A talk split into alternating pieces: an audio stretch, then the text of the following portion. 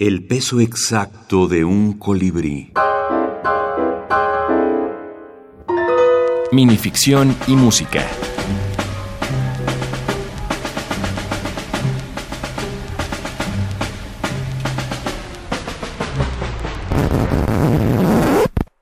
Alberto Barrera Tisca. Sinfonía inacabada.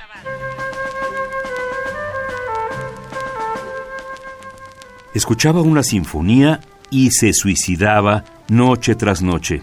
Pura rutina. Con los años se fue perfeccionando en ambos oficios. De un Mendelssohn sencillamente otoñal a un Mozart jubiloso.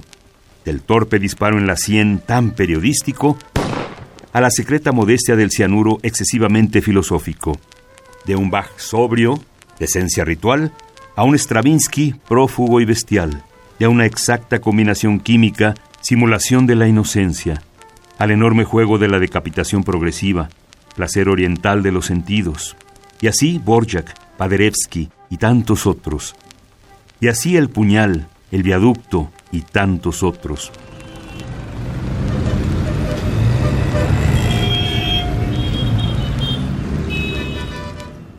Todo terminó, dicen, cuando una tarde cayó, quién sabe si por descuido, un punto de polvo sobre el decimoquinto surco de un disco, el bolero de Ravel, según aseguran sus detractores, y ya la aguja jamás se detuvo.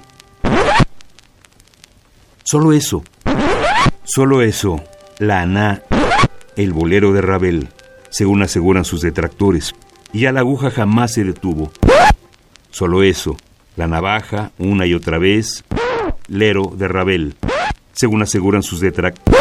Solo eso la navaja una y otra vez. Sobre las venas. Ro de Rabel. Según y ya la aguja. Ja. Este relato de Alberto Barreratisca aparece en Breviario de Cuentos Breves Latinoamericanos.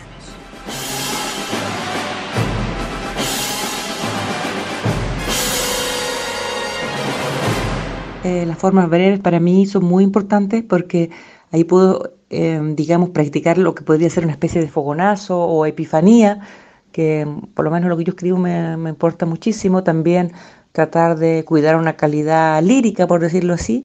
Eh, puedes cuidar mucho, mucho la prosa, mucho más que en una novela, claro que son 300 páginas, y también puedes ejercitar más también la experimentación. Isabel Mellado, narradora y violinista.